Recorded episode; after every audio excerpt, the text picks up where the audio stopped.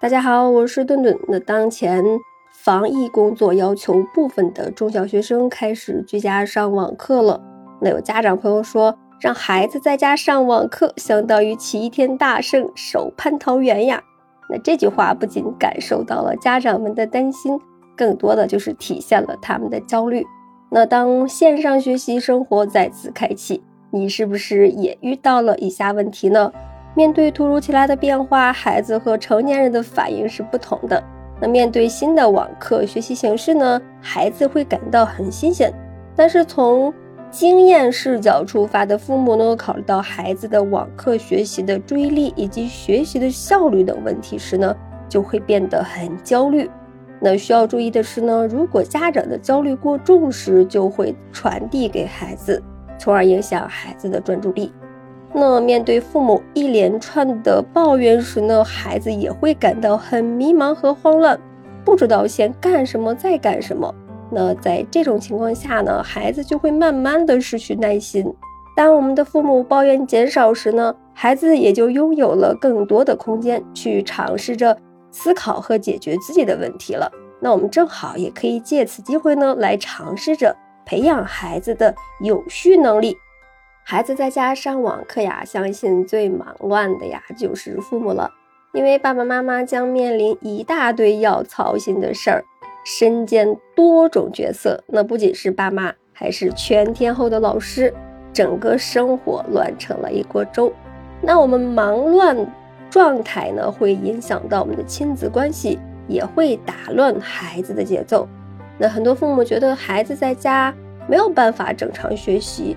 可能呀会被别人超越，还有一些父母呀希望呢孩子可以乘此机会实现弯道超车，这个呀会让父母会不自觉的想要控制孩子，使孩子呢失去自主感。其实呢这些情绪的背后呀不外乎两个因素，一是家长对孩子未来的充满了担心，没有安全感；再一个呢就是亲子关系的不融洽。有些感受和情绪的存在呢，是疫情防控大环境下正常的心理情绪反应。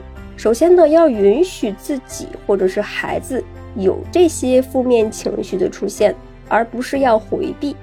其次呢，那居家上课情绪影响最大的是家长而非孩子。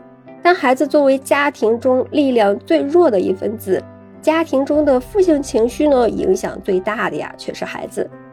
那如何尽快调整好家长和孩子的情绪和心理呢？家长和孩子呢，可以一起来做下面这几个亲子活动，让居家上学成为与孩子共同成长的美好时刻。首先呢，我们调整一下作息时间，共同制定一份特别的作息时间表，分出各自支配的时间，那共同参与时间。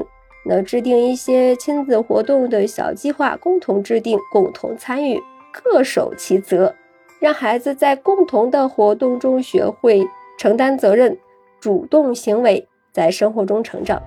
家长呢，也要学会退后、放手，从引领者、指导者变为支持者和跟随者。再一个呢，牵着蜗牛去散步。那孩子居家呢，不可能。